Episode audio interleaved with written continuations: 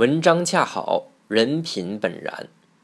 文章做到极处，无有他奇，只是恰好；人品做到极处，无有他意，只是本然。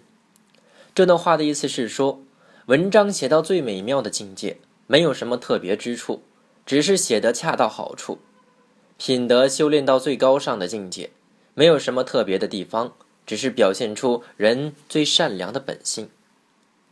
唐朝画家韩干长于画马，被誉为有唐以来画马的第一人。韩干幼年时家境贫寒，在一家酒店里当酒童。一天，他到诗人王维家里去要酒钱，因久等无聊，便在地上画着玩儿。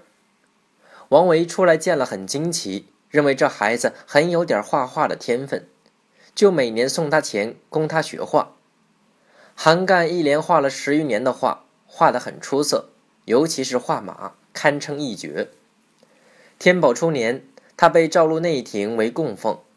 有人问他为什么能画得如此好，他说：“做人做到极处，只是出自本性；文章做到极处，只是由于恰如其分，既无过也无不及。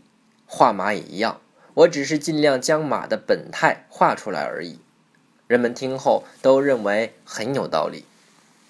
这里的“恰好”和“本然”说的都是一个真。文章是书面语言，它和口头语言一样，都是用来表达思想的。所以，能否正确客观地表达思想情感，是衡量文章优劣的唯一标准。而最好的文章是这个“恰好”。人品也是一样，一个人只要依本然生活，不矫情，不虚伪。就是一个真人。正所谓不刻意而高，无仁义而修，无功名而志，无江海而闲，不盗饮而寿，无不忘也，无不有也。淡然无极而纵美崇之，此天地之道，圣人之德也。